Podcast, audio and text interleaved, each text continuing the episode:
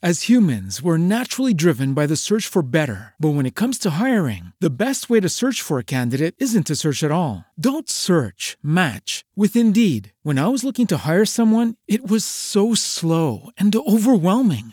I wish I had used Indeed. If you need to hire, you need Indeed. Indeed is your matching and hiring platform with over 350 million global monthly visitors, according to Indeed data, and a matching engine that helps you find quality candidates fast. Ditch the busy work. Use Indeed for scheduling, screening, and messaging so you can connect with candidates faster. And Indeed doesn't just help you hire faster. 93% of employers agree Indeed delivers the highest quality matches compared to other job sites, according to a recent Indeed survey. And listeners of this show will get a $75 sponsored job credit to get your jobs more visibility at Indeed.com slash podcast. That's Indeed.com slash podcast. Terms and conditions apply.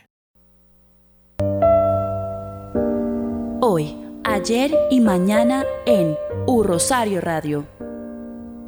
Un espacio para comprender el presente, conocer el pasado e imaginar el futuro. Porque en U Rosario Radio, ahora, antes y después, el hoy fue ayer y será mañana. Al aire, formando opinión con todos los temas, las opiniones, las informaciones de la historia de ayer, hoy y mañana.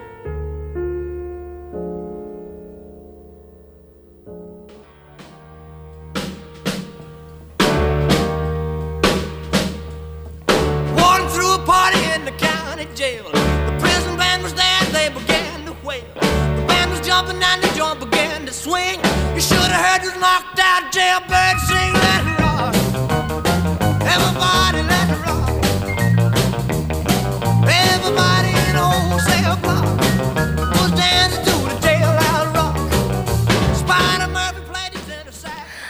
buenas tardes a todos nuestros internautas que hasta ahora se conectan con nosotros en el estreno de la segunda temporada de Hoy, Ayer y Mañana.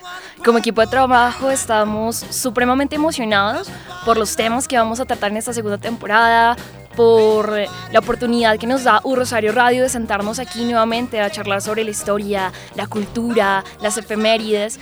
Y bueno, yo quiero comenzar saludando a nuestra mesa de trabajo, iniciando con el doctor Luis Enrique Netorán. Pues muy feliz de esta segunda temporada de nuestro programa en este segundo semestre de 2017.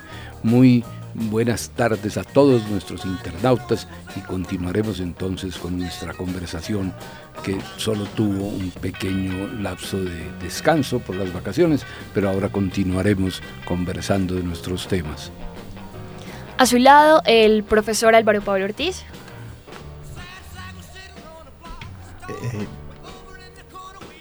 como lo comentaba el doctor Luis Enrique Nieto Arango, volvemos con bríos renovados después de unos cuantos días de unas justas y merecidas vacaciones en la cual extrañamos muchísimo a la cada día más crecida audiencia en lo que va a ser una segunda temporada eh, mucho más diversificada y donde, como de costumbre, la historia, el arte y la cultura en general tendrán un escenario privilegiado, o sea que a partir de hoy renovamos esta conversación con el ayer, con el hoy y con el mañana. A su lado, el estudiante de, de filosofía, Simón Villegas. Un saludo para todos, también muy contento de volver. Espero que esta nueva temporada sea muy benéfica y podamos seguir aprendiendo muchas cosas. El casi abogado Camilo Torres. Un saludo a todos los ciberoyentes, encantado de estar nuevamente con ustedes. Un saludo también a mis compañeros de mesa eh, y auspiciando pues buenos programas para esta segunda temporada que se nos viene. Y como mesa de trabajo nos hace muy felices tener un nuevo miembro. Ella es Gallena Ortegón, estudiante de antropología y periodismo. Bueno, buenas tardes para todos los ciberoyentes. Yo estoy muy contenta de poder hacer parte de esta mesa de trabajo, de este equipo, y espero que nos sigan escuchando porque esta temporada viene cargada de mucha música, de mucha literatura, de poesía. Entonces, pues qué alegría poder contar con ustedes. Y bueno, quien les habla, Lorena Morales, en los controles el gran John Álvarez. Y quiero contarles que precisamente estamos escuchando una canción de Elvis, porque esta semana conmemoramos 40 años de la muerte de este grande del rock and roll. Entonces, seguramente tendremos un programa dedicado a la influencia de este hombre en la música, que de hecho fue el primero en hacer un eh, concierto a través de la televisión. Entonces hay muchas cosas que contar sobre este sujeto, pero hoy tenemos un programa supremamente especial para la coyuntura que está viviendo Colombia. Y bueno, comencemos entonces y recuerden claramente que ustedes se sientan aquí con nosotros a través de nuestras redes sociales en arroba Radio con el hashtag hoy, ayer y mañana.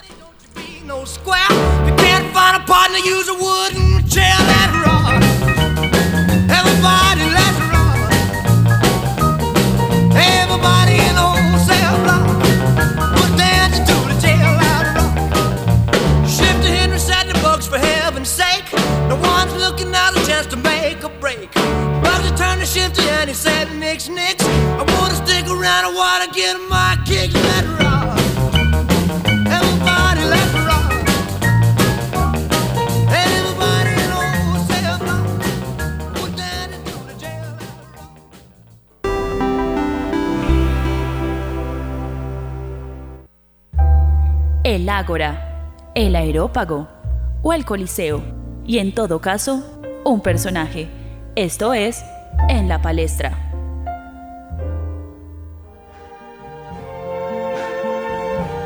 I see trees of green, red roses too. I see them bloom for me and you. And I think to myself, what a wonderful world.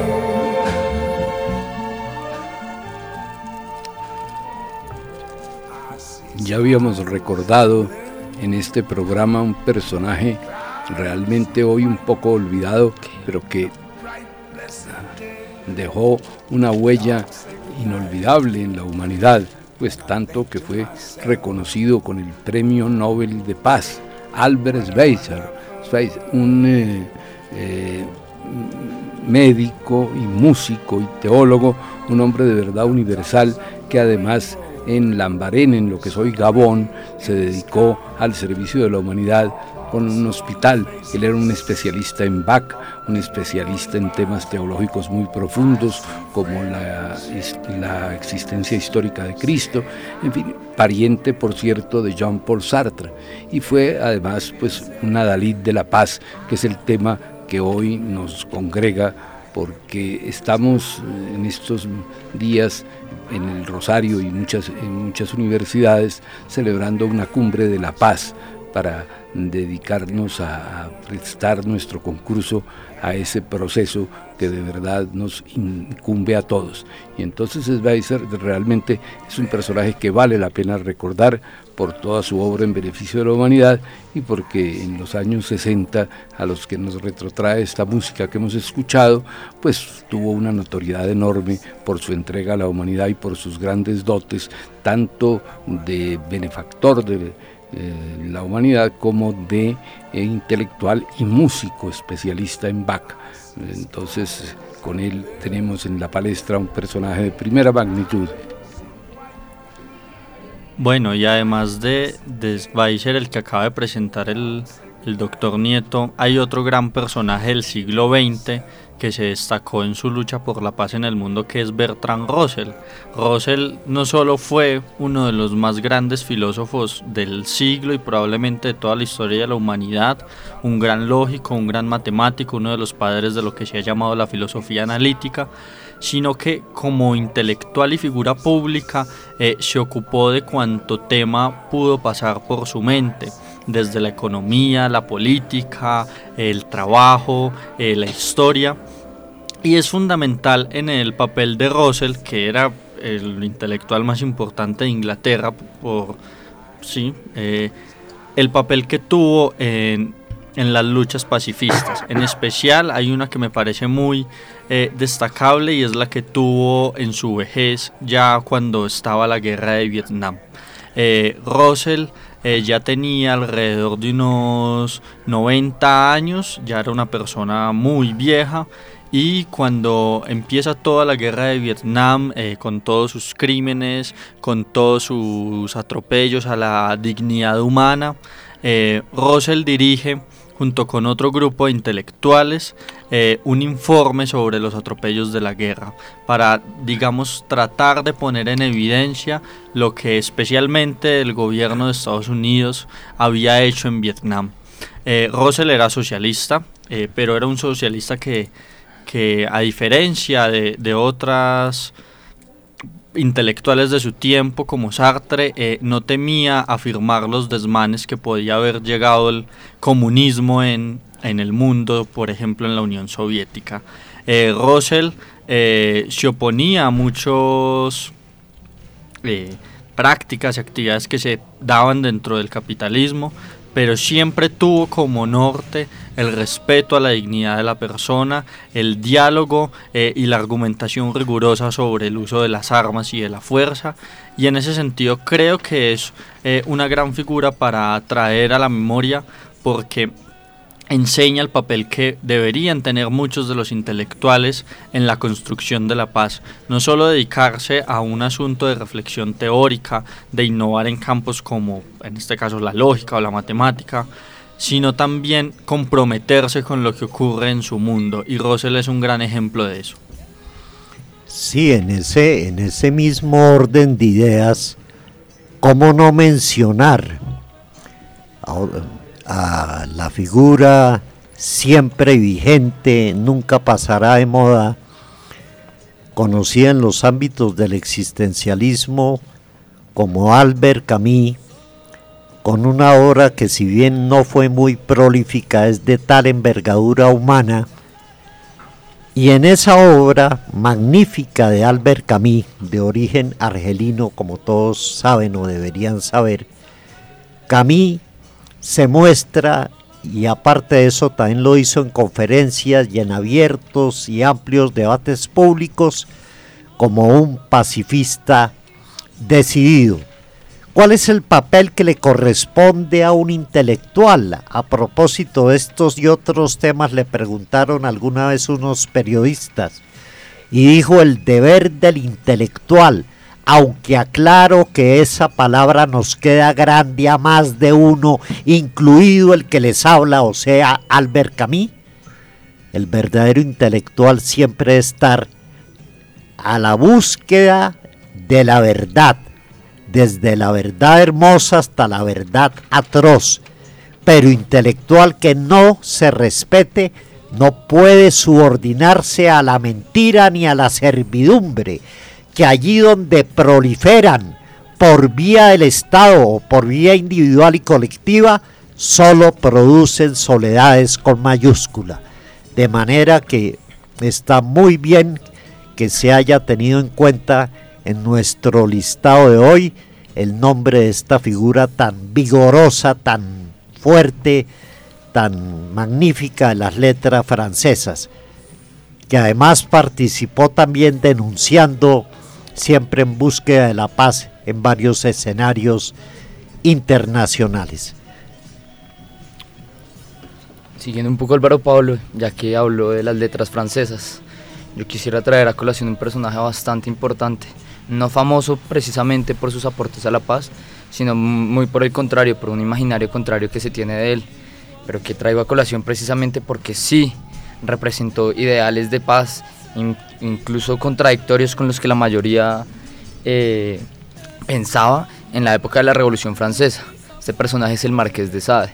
Del Marqués de Sade hay un, imaginario de un hombre pervertido, eh, trastornado y loco, sobre todo. Pero el Marqués de Sade, siendo el personaje que fue con lo eh, paradigmático y escandaloso que fue en su sociedad, sí representó una crítica importante a lo que, de lo que vamos a hablar sobre la revolución. Y es los aportes que le va a dar en el sentido de que nos hizo replantearnos de verdad, cuestionarnos sobre todo hasta dónde llega la libertad, en qué consiste la libertad. Eh, y precisamente el Marqués de Sade, más allá de sus obras, se presentó como un hombre que siempre le pedía moderación a los revolucionarios franceses y que por eso mismo se convirtió en enemigo tanto de la corona como de los franceses, no encontrando asidero en ningún grupo mayoritario y siendo un, un verdadero hombre adelantado para su época. Pero pues más tarde entraremos en detalle. No soporto y me perdonas la interrupción, Camilo, que al hablar del marqués de Sade, el que verdaderamente lo introduce en Colombia con la dosis de escándalo en mayúscula que eso trajo, ¿no? Fue un gran escritor, un gran ensayista, un gran existencialista, un gran poeta sobre todo, Jorge Gaitán Durán, fundador de una de las revistas hispanoamericanas de más alto voltaje, solo comparable con Sur de Argentina, liderada por Victoria Ocampo, él es el que en las páginas de Mito, revista magnífica, introduce As humans, we're naturally driven by the search for better. But when it comes to hiring, the best way to search for a candidate isn't to search at all. Don't search, match with Indeed. When I was looking to hire someone, it was so slow and overwhelming. I wish I had used Indeed. If you need to hire, you need Indeed. Indeed is your matching and hiring platform with over 350 million global monthly visitors, according to Indeed data, and a matching engine that helps you find quality candidates fast. Ditch the busy work. Use Indeed for scheduling, screening, and messaging so you can connect with candidates faster. And Indeed doesn't just help you hire faster. 93% of employers agree Indeed delivers the highest quality matches compared to other job sites, according to a recent Indeed survey. And listeners of this show will get a $75 sponsored job credit to get your jobs more visibility at Indeed.com slash podcast. That's Indeed.com slash podcast. Terms and conditions apply. With the Lucky Land slots, you can get lucky just about anywhere. This is your captain speaking. Uh, we've got clear runway and the weather's fine, but we're just going to circle up here a while and uh, get lucky. No, no, nothing like that. It's just these cash prizes add up quick. So I suggest you sit back, keep your tray table upright, and start getting lucky. Play for free at LuckyLandSlots.com. Are you feeling lucky? No purchase necessary. Void where prohibited by law. 18 plus terms and conditions apply. See website for details. Sí. La inquietud que aquí no se había contemplado estaba muy vedada por el marqués de Sade, demistificándolo además en una línea de conducta como tú bien lo vienes haciendo en lo que nos has contado. Yo creo que no podemos hablar de los pacifistas sin poner a las mujeres en la palestra como siempre lo hacemos. Y mm, hay una mujer que me llama poderosamente la atención y ella es Sophie Scholl. Ella fue una estudiante de mm, biología durante la Alemania nazi de Hitler y que tras la captura de sus hermanos comienza a tener este, bueno, diferentes mm, sentimientos en contra de la dictadura claramente. Se da cuenta que el Tercer Reich no es precisamente lo que se está prometiendo, que están postulando fronteras políticas imaginarias y es por esto que decide unirse a un movimiento denominado La Rosa Blanca. Este movimiento eh, fue bueno, conformado por un grupo de estudiantes que lo que querían hacer era hacer frente y derrocar la dictadura de Hitler y de hecho no solamente estaba conformado por estudiantes, sino por veteranos de la Primera Guerra Mundial que se dieron cuenta de todas las atrocidades que podía traer una guerra para Alemania y que en lugar de querer una venganza en contra de toda Europa, lo que querían hacer era eh, ondear las banderas de la paz en su nación y reconstruirla poco a poco. Scholl entonces se encarga, junto con otros estudiantes y con su, propio hermano, de hacer manifiestos en contra de la dictadura de Hitler, en contra de lo que estaba haciendo, de cómo quería llevar nuevamente a los jóvenes a la guerra y comienza a repartirlos entre sus amigos, entre otros estudiantes. Por un tiempo el movimiento estuvo... Em, por fuera del alcance de la Gestapo. Sin embargo, un acto de valentía, pero también un acto bastante arriesgado, fue lo que sacó este movimiento a la luz. Sophie, en una manifestación de estudiantes, se para frente a una, no sé, sube unas escaleras y sube como a una plataforma y desde ahí lanza los manifiestos y los panfletos que declaraban el deseo de los estudiantes de que Hitler saliera del poder y los lanza desde la tarima en un acto de valentía, sin embargo es vista por un agente de la Gestapo. Por lo tanto, la Gestapo comienza a hacer diferentes investigaciones, infiltran a una persona llamada Elsa Gebel, que era una prisionera de guerra, y ella es quien destapa todo el movimiento.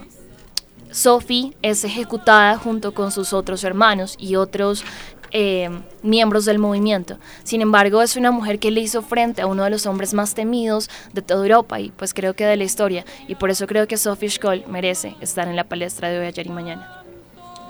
Bueno, y ligado a lo que dice Lorena y a lo que han dicho todos, vamos a hablar también de música. Vamos a hablar de música porque ha estado presente en todos los movimientos, o no en todos, en la mayoría de los movimientos pacifistas.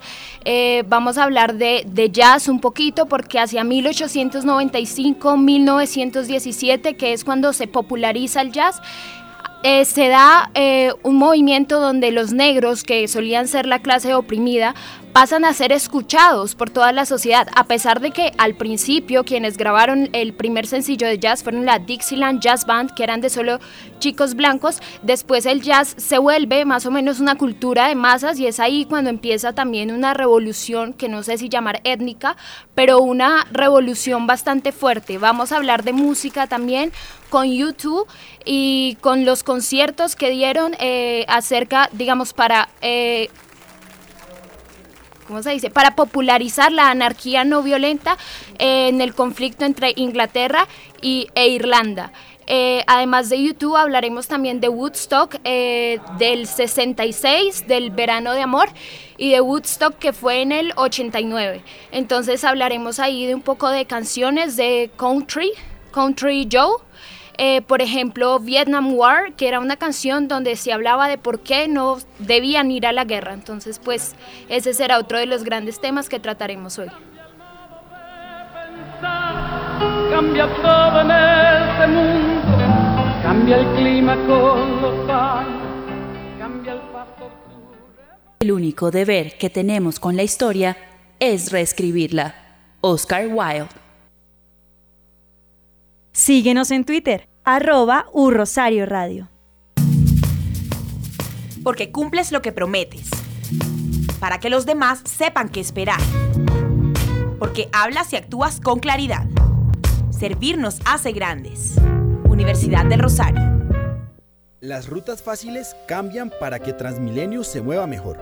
Desde el 17 de junio todas las rutas fáciles evolucionan y dejan de operar como las venías conociendo. ¿Pero cómo funcionarán? Muy fácil. En las mañanas más de la mitad de nuestros usuarios ingresan por los portales y viajan hacia las zonas céntricas de la ciudad. En la noche retornan a sus puntos de origen. Por eso las nuevas rutas son más cortas, rápidas y frecuentes, y las puedes identificar así. Su identificación pasará de letra y número a únicamente un número. No tendrá un color de troncal y seguirá parando en todas las estaciones, pero con un trayecto más corto, generando una menor espera en la estación, dado que en promedio cada ruta pasará cada 7 minutos. En la estación pararán menos servicios, lo que mejora la movilidad de los pasajeros, entrando y saliendo de los buses. Las nuevas rutas fáciles se identificarán con un número. Ubique el inicio y finalización del nuevo servicio. Planee su viaje a través de TransmiApp, también por medio del planeador de la página www.transmilenio.gov.co, además de las líneas de atención al usuario 018000 115510 o la 195. En Transmilenio seguiremos evolucionando. Transmilenio, mejor para todos. De Bogotá para Colombia y el mundo. Estás escuchando U Rosario Radio.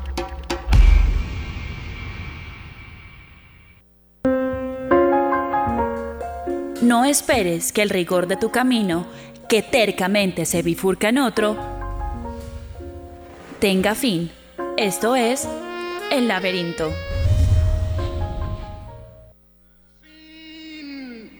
the promised land. I may not get there with you, but I want you to know tonight that we as a people will get to the promised land.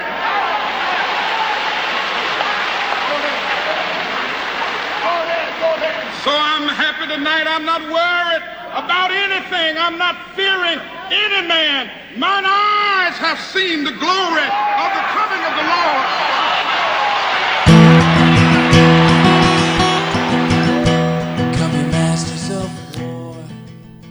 Esta nómina de escritores que hemos colocado por sus indiscutibles méritos en la palestra,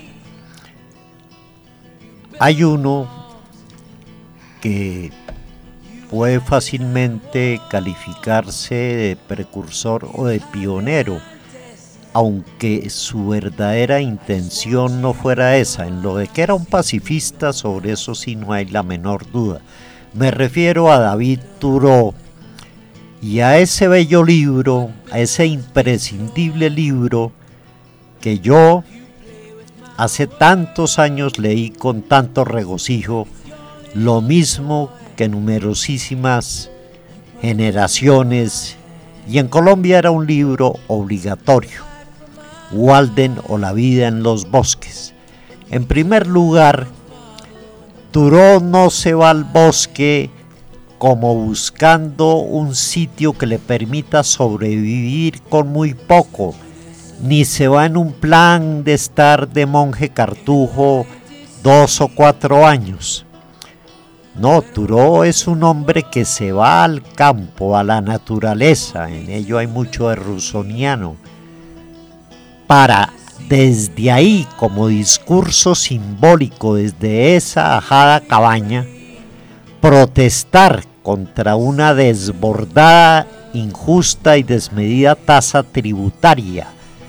Turó es un hombre que se enfrenta a la carga tributaria de su tiempo, Turó es un hombre que no vacila en decir que todo Estado que no conduzca al bien común y sí a la inmoralidad y sí a la corrupción y sí a otros pecados capitales, cabe un legítimo derecho, un derecho que él lo asumió como una resistencia pasiva. Turó fue una suerte de anarquista conservador que era un hombre que se tuteó en su momento con las figuras más notables de la inteligencia norteamericana y no solo norteamericana, amigo personal e íntimo de Emerson, por poner un solo ejemplo, un hombre que por vía de familia tenía mucho dinero. Pero hay algo que, bien o mal interpretado, de pronto la discusión no, no vale la pena, se tomó idílicamente el esquema de Walden o la vida en los bosques. Entonces es el deseo que tienen muchas personas, no solamente colombianas, sino de cualquier nacionalidad, eh, de hacer un momento, un alto en el camino, un alto de tanto bullicio ciudadano, de tanto estrés que cada vez está más de moda, de tanto ruido, de tantos gritos, de tanto automóvil, de tanta polución, de tanta alteración, y misericordiamente climática y proponer un retiro. Eso viene de mucho tiempo atrás, ya desde la década de los 60, y en eso intervino la clase alta y también la media fuertemente en un deseo de huir a un lugar que ofreciera tranquilidad, en una época nuestra casa en el bosque era San Andrés y Providencia y lo sigue siendo. Más adelante la calera será nuestra casa, nuestra casa en el bosque. Más adelante Villa Leiva o antes fue también nuestra casa en el bosque, siguiendo el esquema o idealizando el esquema de, de Turó. Barichara, nuestra otra casa en el bosque hay una época en los 60 en que todo el mundo, así como en Argentina, todo el mundo necesita o busca, y lo tiene casi por afición, un psicoanalista en los 60, todo el mundo, sobre todo la juventud norteamericana tan desilusionada, tan golpeada por la pésima herencia de sus mayores, el, desafuero consumista hace que cada norteamericano, estoy exagerando, lo sé, pero es para que se me entienda mejor, soñaba con tener un gurú a la mano lo más pronto posible. Oleadas interminables de norteamericanos recabaron en Katmandú, fueron a buscar la espiritualidad a la India. Todavía eso se sigue haciendo, no sé si en la misma escala grande de los 60. ¿no? A la par con eso, no se puede negar que eso pues está hablándonos ya con otras palabras del hipismo, de cuyo pacifismo nadie puede dudar ya de sus niveles de productividad casi nulos, esa es otra la temática. Pero yo me acuerdo que el sueño de muchos amigos míos era irse a vivir y a morir en San Andrés y Providencia. Estos ir a Katmandú. Es el hipismo. Algo se nos olvida también y hay que decirlo con tranquilidad y sin falsos pudores. Los sesentas son vías que se pueden sacar como aristas de Turo, ya lo dije. Los 60 presentan una revolución como el mundo anterior no la había concebido. Es la polémica, es el tema de la droga, de los anticonceptivos, es la aparición del libro El informe Hyde, es la aparición del famoso informe Kingsley, que le da un giro de 180 grados a todo el manejo y tratamiento de la sexualidad. Entonces Turó da para muchos según por donde se lo agarre y según por donde se lo mire.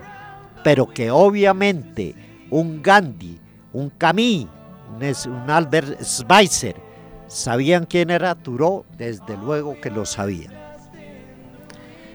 A mí me gustaría agregar, eh, con toda la influencia que tuvo Turó, que es muy representativo que él, eh, desde su escritura ensayística, desde su labor como filósofo, hubiera sido una de las primeras grandes voces en alzarse contra la el incumplimiento del Estado moderno en asegurar la paz, porque si uno recuerda a los filósofos modernos, Hobbes, Locke, eh, todos ellos querían buscar en el Estado el lugar para la paz y Thoreau eh, muy bien logra ver que esa promesa no se había cumplido y que aunque el, supuestamente el liberalismo se fundaba en el individuo y el Estado burgués se fundaba en el individuo, en verdad lo estaba oprimiendo y el individuo debía alzarse para rescatar lo que le era más propio eh, eh, en ese Estado. Y la influencia en los 60 eh, es impresionante por todo lo que viene a cambiar. Eh, pues ya lo mencionó el doctor Álvaro Pablo, eh, el hipismo, la música, Bob Dylan, los Beatles, en Francia. As humans, we're naturally driven by the search for better. But when it comes to hiring, the best way to search for a candidate isn't to search at all. Don't search, match with Indeed. When I was looking to hire someone, it was so slow and overwhelming. I wish I had used Indeed. If you need to hire, you need Indeed. Indeed is your matching and hiring platform with over 350 million global monthly visitors, according to Indeed data, and a matching engine that helps you find quality candidates fast. Ditch the busy work. Use Indeed for scheduling, screening, and messaging so you can connect with candidates faster. And Indeed doesn't just help you hire faster. 93% of employers agree Indeed delivers the highest quality matches compared to other job sites according to a recent Indeed survey. And listeners of this show will get a $75 sponsored job credit to get your jobs more visibility at Indeed.com slash podcast. That's Indeed.com slash podcast. Terms and conditions apply. With Lucky Land slots, you can get lucky just about anywhere. Dearly beloved, we are gathered here today to... Has anyone seen the bride and groom? Sorry, sorry, we're here. We were getting lucky in the limo and we lost track of time. No, Lucky Land Casino, with cash prizes that add up quicker than a guest registry. In that case, I pronounce you lucky.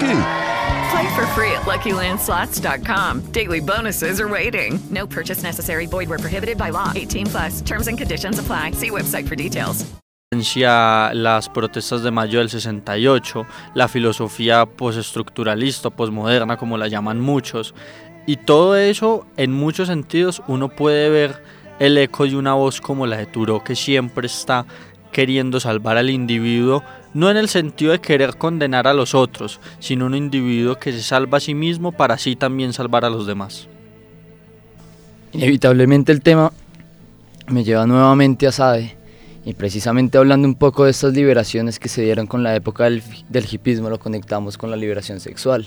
Y pues todo el mensaje que Sade precisamente nos dio y lo adelantado que estaba para su época para proponer y decir cosas que sencillamente eran demasiado tabú.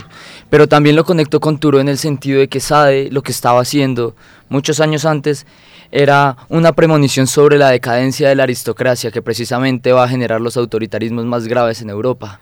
estaba desde antes diciéndole al mundo hasta qué punto la, la falacia de libertad según él sostenían los, los revolucionarios franceses iba a llevar a que la sociedad eh, llegara a un punto de desenfreno tal en el que se perdiera la humanidad y el concepto de humanidad misma. Eso es precisamente lo que dice Sade.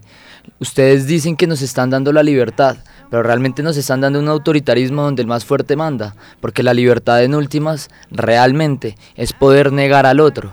De ahí que Sade en su trabajo no literario, como funcionario público, escribiera ensayos muy importantes sobre la redacción de las leyes, donde decía precisamente que las leyes están hechas es para que vivamos en comunidad y que lo que tiene que ofrecernos un cambio social es precisamente una nueva estructuración de leyes. Eh, en, tal sentido, lo que Sade, o nuevamente adelantado a su tiempo, estaba diciendo era que los revolucionarios franceses estaban haciendo un uso un poco populista, por decirlo así, de la libertad. Le estaban vendiendo a la gente la idea de libertad eh, cuando realmente sencillamente estaban implantando un Estado donde muchas desigualdades se seguían viendo. Y de ahí que sabe llamar a, la guillotina, el invento francés por excelencia de, pena capital, lo llamara la guadaña de la revolución. Quisiera aportar un par de anécdotas eh, supremamente curiosas sobre Sade. Sade estuvo encerrado en la Bastilla un tiempo y de hecho fue trasladado una semana antes del, de la toma de la Bastilla por, por los problemas coyunturales que se venían presentando en la región. Sade se dice que fue precisamente y muy probablemente eh, gestor de la toma de la Bastilla porque ese par de días antes de que lo trasladaran cogió una, una, una, especie de recipiente donde vertía sus heces porque pues era bastante escandalizador como habíamos dicho y lo usó como megáfono y gritó a las calles que estaban torturando y que estaban matando a los presos, creando en, las calles un estado como de conmoción y de horror que, que sencillamente estaba rebasando la copa de lo que se estaba hablando por ahí en las esquinas. Pero más importante que eso es el hecho de que Sade haya escrito en la cárcel un manifiesto contra la pena de muerte, en la época en la que los más avanzados querían precisamente colgar sacerdotes, y como terminaría pasando, quitándole la cabeza al rey. Eh, Sade, siendo un aristócrata también amenazado en ese sentido, decidió incluso quedarse en Francia en esa época y incluso manifestó bastante rasgos de humanidad porque tras haber salido una temporada de la cárcel, duró 27 años de su vida en la cárcel, eh, pudo ayudar a sus suegros, que fueron los que lo metieron a la cárcel por conveniencia social, no dejó que los, que los expulsaran por ser, por ser inmigrantes. Eh, curioso en una persona que es tildada usualmente de, constantes depravaciones y, pues de las demás cosas que conocemos al respecto. Pero el punto aquí importante es que desde antes ella nos estaba diciendo que, que las preguntas por la paz que se estaba planteando la modernidad pues les faltaba una pata, una pata al argumento que era precisamente la humanidad que viene a conquistar después todos estos movimientos contraculturales que van a rescatar estas ideas que en la modernidad fueron fueron censuradas y les van a dar un nuevo sentido un poco humanista. Eh, como decía pues Simón, toda la filosofía que podemos llamar como postestructuralista busca precisamente eso, buscar todos esos casos eh, anómalos que son enteramente humanos y rescatables que la misma modernidad con sus estructuras quiso negar y quiso oprimir y que precisamente no lograron encontrar esa paz tan estructurada que deseaban. Yo creo que una de las cuestiones que más admiro de Turo es el concepto y la importancia que le da la conciencia de los hombres. Concepto que luego um, tomarían los objetores de conciencia durante el siglo XX y aún lo toman. ¿Por qué? Porque Turo dice que un hombre no puede someterse a las leyes de los hombres, eh, bueno, cancelando su misma conciencia. Él dice que un gobierno debe apoyarse no solamente en lo que dicten las mayorías a través de la ley, sino un gobierno debe establecerse a partir de la conciencia. Y algo que contaba el profesor Álvaro Pablo, sí, Turó, estando en su casa que, queda precisamente, que quedaba precisamente al, eh, lado del lago Balden, que es lo que le da el nombre a su libro, em, dice que él no iba a aceptar financiar una guerra contra México, un país mucho más débil que Estados Unidos, solamente porque sus líderes se lo ordenaran así, porque su conciencia y sus principios no se lo iban a permitir. Por tanto, creo que Turó no solamente eh, le da teoría y da una base para los anarquistas, eh, para aquellas personas que están luchando en contra del gobierno, sino también para los objetores de conciencia, que actualmente en Colombia es un tema bastante controversial. Asimismo, eh, me parece muy valioso como Turó les enseña a los hombres que ellos no son máquinas del Estado, son seres con conciencia y les muestra eso, tal vez rompiendo un poco con la lógica de la modernidad que nos acomoda en sociedad y tal vez la, la afirmación va a ser muy arriesgada, pero adelantándose un poco al posmodernismo y exaltando la figura del sujeto. Entonces creo que Turó nos, nos da mucho pie para hablar luego, en nuestra siguiente sección, sobre todas las personas y movimientos que tomaron a Turó como base. Where the home in the valley meets the damp, dirty prison. And the executioner's face is always well hidden. Estás escuchando Hoy, Ayer y Mañana. Síguenos en Twitter, arroba Rosario Radio. Comunidad Rosarista. En 2020 seremos la primera opción para los estudiantes que buscan aprender en un ambiente universitario de alto desempeño y vocación internacional.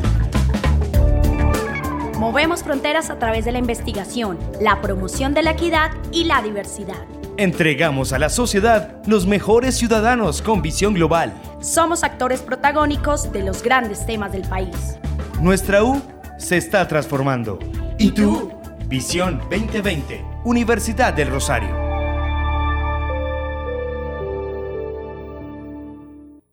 Navega, trabaja y estudia con U Rosario Radio. Reduce, reutiliza, recicla. En la Universidad del Rosario te invitamos a participar en la construcción de una comunidad más consciente y sostenible. Clasifica y recicla correctamente y así un estudiante más logrará su beca. Recuerda que si se recicla el cartón, papel, plástico, periódico, vidrio, aluminio y tetrapack. Y recuerda que no se reciclan los empaques contaminados, sucios, con residuos de comida o engrasados. Reduce, reutiliza y recicla una campaña de la Universidad del Rosario y U Rosario Radio. Porque cumples lo que prometes. Para que los demás sepan qué esperar. Porque hablas y actúas con claridad. Servir nos hace grandes. Universidad del Rosario. Comunidad Rosarista. Como parte de nuestra visión 2020 será lograr una universidad con carácter internacional y reconocimiento nacional. Contamos con todos los recursos para ser una comunidad universitaria de alto desempeño, que mueve las fronteras de la ciencia a través de la investigación. La calidad y los resultados concretos son los atributos que fundamentan nuestro reconocimiento en Colombia y en el exterior. Nuestra visión global permite encontrar respuestas idóneas que nos convierten en actores protagónicos de los grandes temas del país. Nuestra U se está transformando. ¿Y tú? Visión 2020, Universidad del Rosario.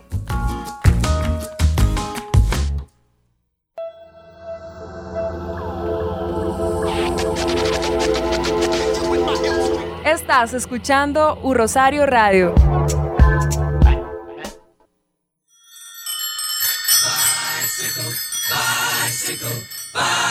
Para todos los biciusuarios rosaristas hay buenas noticias. Acomoda tu bicicleta y siéntete seguro en el nuevo espacio para ciclo parqueadero en el sótano de la sede claustro.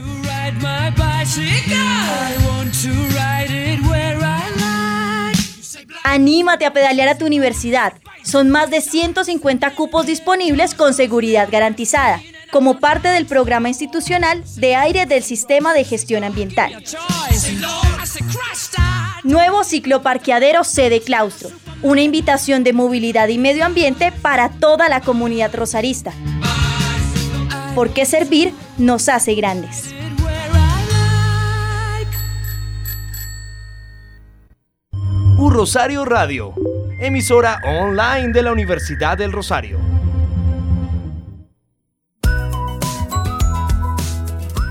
Comunidad Rosarista.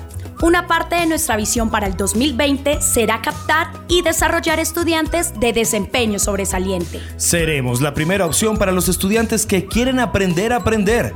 Eso nos motiva a innovar en la imagen que proyectamos a nuestros potenciales estudiantes. Trabajamos coordinadamente para brindar al país una oferta académica, pertinente y de excelencia. Aprender a aprender se traduce en trayectorias integrales de aprendizaje que generan un importante valor agregado a nuestros estudiantes y egresados. Nuestra U se está transformando. ¿Y tú? Visión 2020. Universidad del Rosario.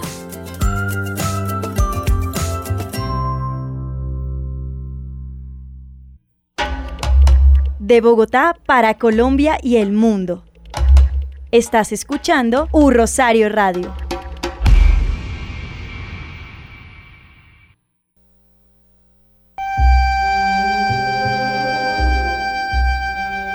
Donde la arena sutil mide el pasado y el presente para enfrentar al minutero voraz y detener la historia que encierra la memoria. Esto es el reloj de arena. We'll never start a war. We do not want a war. We do not now expect a war. This generation of Americans has already had enough.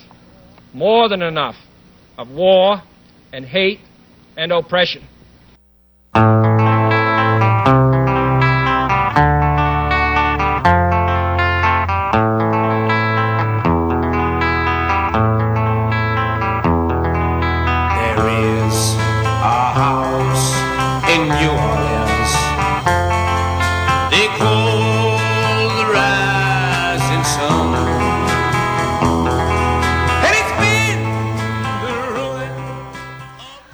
Yo creo que para hablar de pacifistas y movimientos de paz tenemos que mencionar a dos hombres supremamente importantes en toda la historia de África y Asia.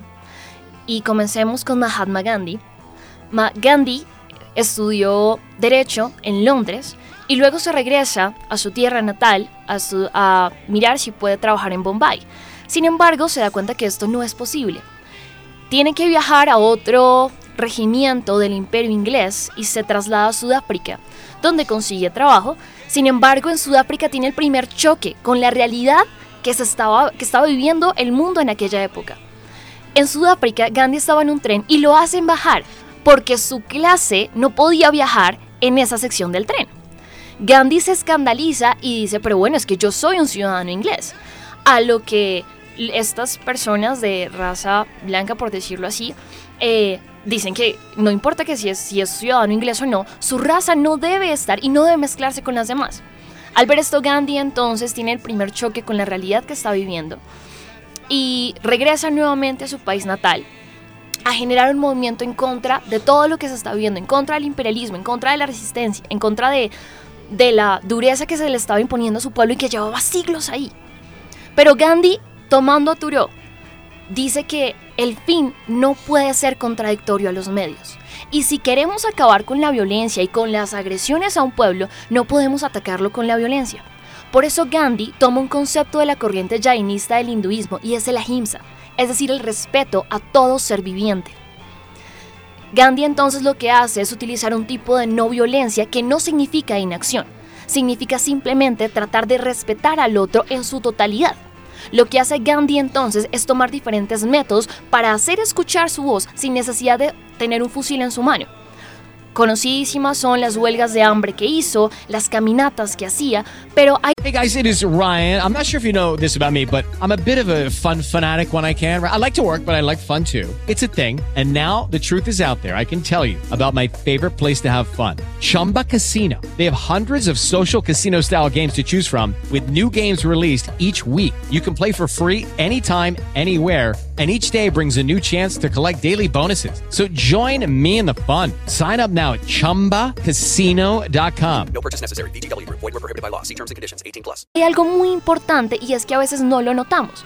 La vestimenta de Gandhi ya era una manifestación de contracultura y de no violencia.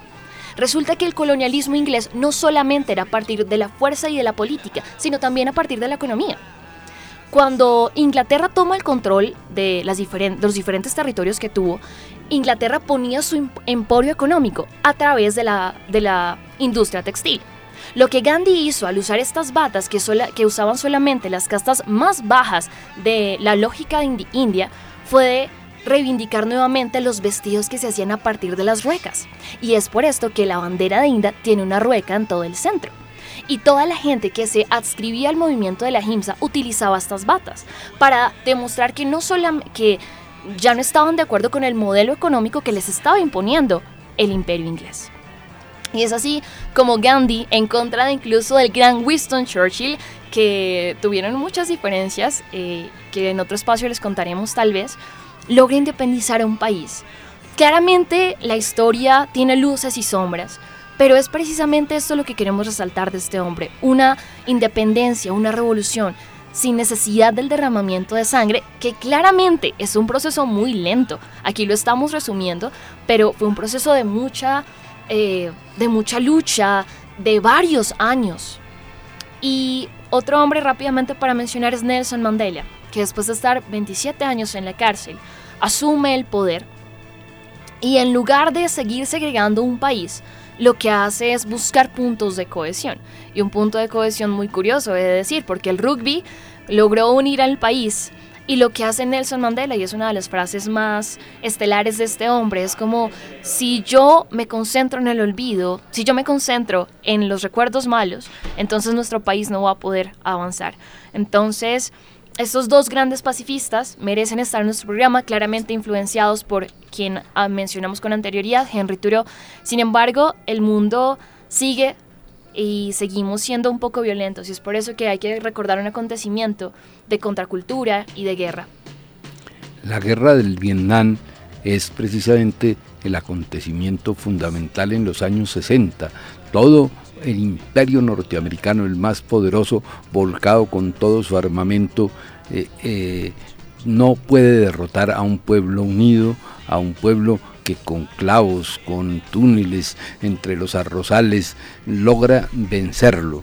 ¿No? Esto es verdaderamente impresionante, se repite y creo que debemos devolvernos a la antigua Grecia la misma historia que Esparta y Atenas. Esparta era un ejército eh, preparado para mm, luchar para la eternidad y la derrota Atenas con sus diálogos. ¿no? La palabra siempre puede mucho más que, que las armas y eso es una lección realmente para nosotros en este momento que estamos atravesando eh, en Colombia una cercanía de la paz, de verdad es mucho más importante la palabra y es fundamental y las armas siempre terminan cediendo a las, eh, a, las palabras y la palabra es la verdadera arma que debemos utilizar siempre. ¿no? Y de ahí, de esa eh, lección que nos da la derrota de los Estados Unidos en Vietnam, creo que surge toda esta contracultura, la resistencia pacífica, la desobediencia civil y todas estas cosas que hoy debemos recordar. A mí me gustaría agregar respecto de la guerra de Vietnam, y es que si bien implicó muchos cambios en la sociedad estadounidense y le permitió abrirse a nuevas cosas, eh, también eh, por la misma reacción de los sectores que promovieron esa guerra, empezaron en el mundo otras guerras como la guerra contra las drogas, eh, que en buena parte tiene una motivación racista y claramente para perseguir eh, a la izquierda política, como lo dijo de forma muy clara uno de los secretarios de Richard Nixon muchos años después de que acabara la guerra de Vietnam y de que empezara la guerra contra las drogas, que ha aumentado de forma exponencial el encarcelamiento de personas negras en Estados Unidos y ha configurado una nueva esclavitud, porque las cárceles en Estados Unidos son la mayoría por beneficio económico y son una nueva manera de producir eh, prácticamente sin pagarle a los precios.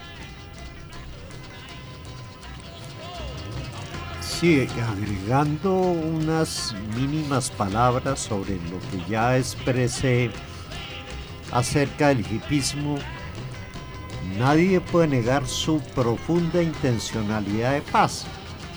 Lo que sucede es que sobre la marcha se vio que también se habían vuelto unos verdaderos expertos en construir paraísos artificiales y que buena dosis del consumo de la droga, que cada día parece aumentar más, si en un momento dado lo fomentan ellos e incluso, no solo ellos, altísimas figuras de la inteligencia como Aldous Huxley se involucra también y escribirá sobre el tema de determinados trópicos o sustancias.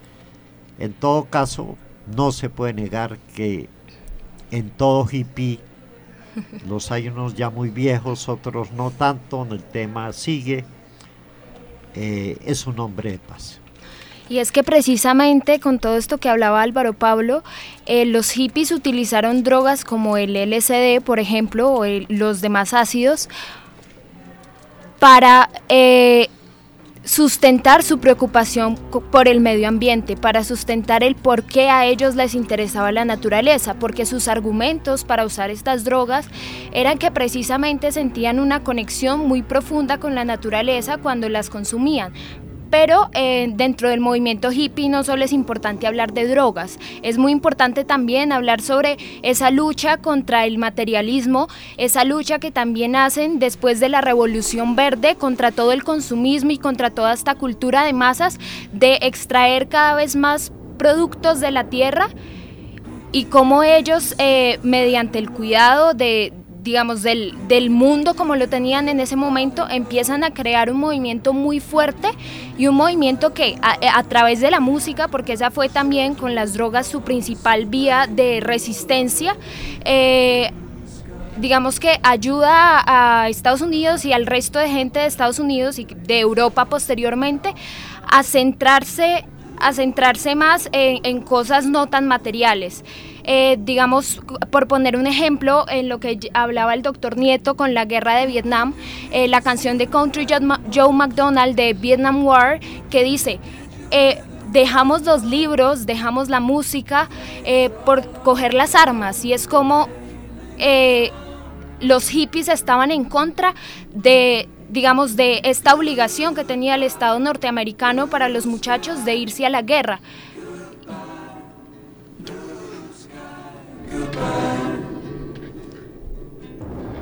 A mí me gustaría, aprovechando la canción que está de fondo, eh, traer a colación precisamente la reflexión que hace Pink Floyd sobre la guerra en su película The Wall. Eh, claramente, pues el, nombre de la película está dirigido al muro de Berlín, pero, pero la película es una reflexión en general sobre la violencia en el siglo XX. La, la película cuenta una historia de una Inglaterra habitada por niños y por señoras, porque todos los, todos los hombres están en la guerra. Y la reflexión es precisamente eso. Los rockeros son los hijos de gente que crecieron con madres solteras porque su papá fue a la guerra y crecen con esa inconformidad y con también una serie de depresiones y vacíos emocionales que los lleva a encontrar unos lugares tanto de creación eh, supremamente hermosos como de hundimiento también y muestra como, como la ruptura de la sociedad contemporánea debe también mucho al hecho de, de cómo la guerra puede dañar todo un proyecto individual y colectivo de sociedad.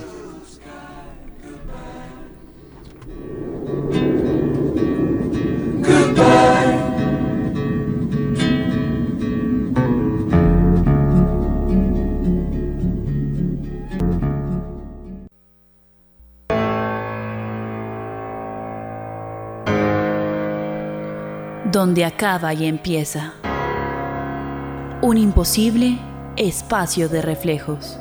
Esto es el revés del espejo.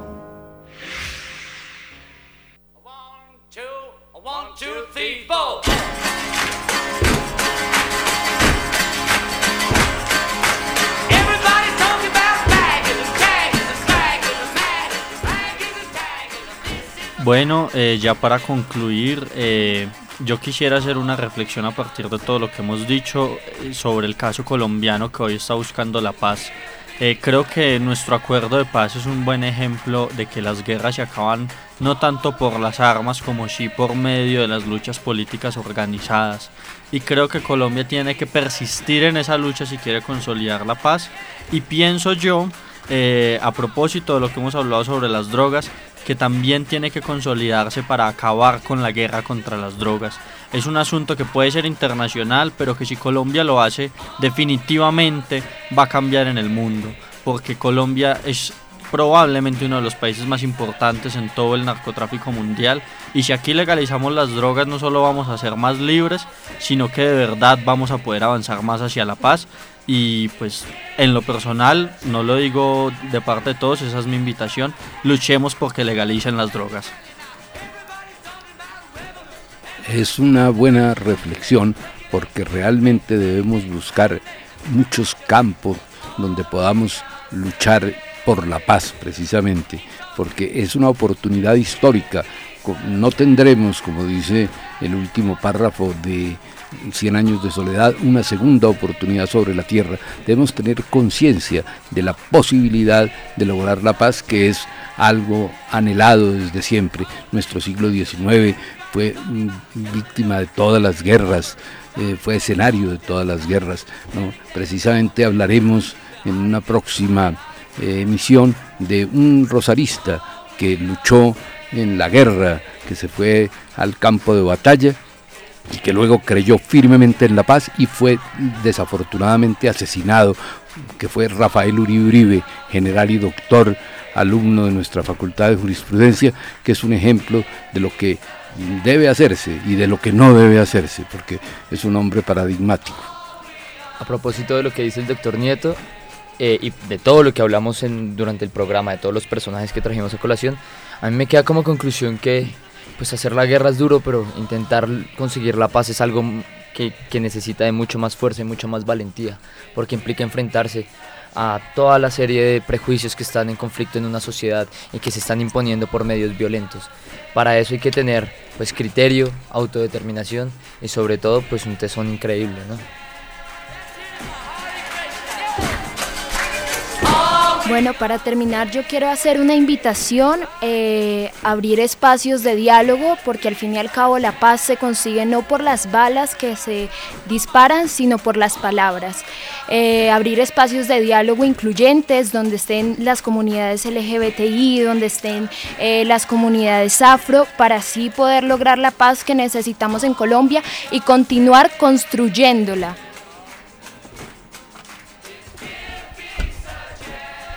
Bueno, yo creo que finalmente hay varias conclusiones que se pueden sacar. Y en principio está la cuestión y el debate que hay entre la no violencia, la, la indiferencia y la inacción.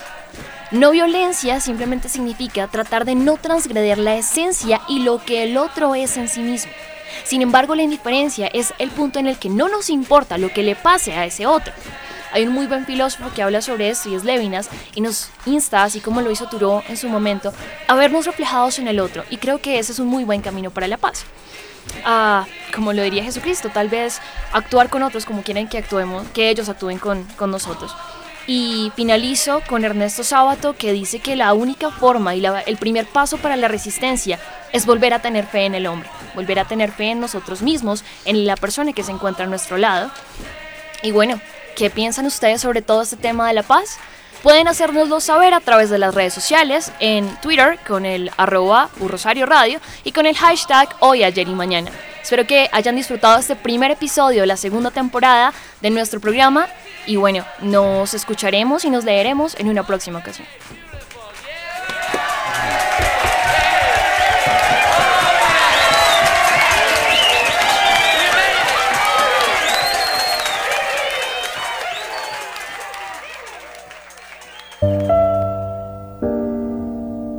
Rosario Radio presentó Hoy, Ayer y Mañana, un espacio para comprender el presente, conocer el pasado e imaginar el futuro, porque en U Rosario Radio, ahora, antes y después, el hoy fue ayer y será mañana. Al aire, formando opinión con todos los temas, las opiniones, las informaciones de la historia de ayer, hoy y mañana. With the Lucky Land slots, you can get lucky just about anywhere. This is your captain speaking. Uh, we've got clear runway and the weather's fine, but we're just going to circle up here a while and uh, get lucky. No, no, nothing like that. It's just these cash prizes add up quick. So I suggest you sit back, keep your tray table upright, and start getting lucky. Play for free at LuckyLandSlots.com. Are you feeling lucky? No purchase necessary. Void where prohibited by law. 18 plus terms and conditions apply. See website for details.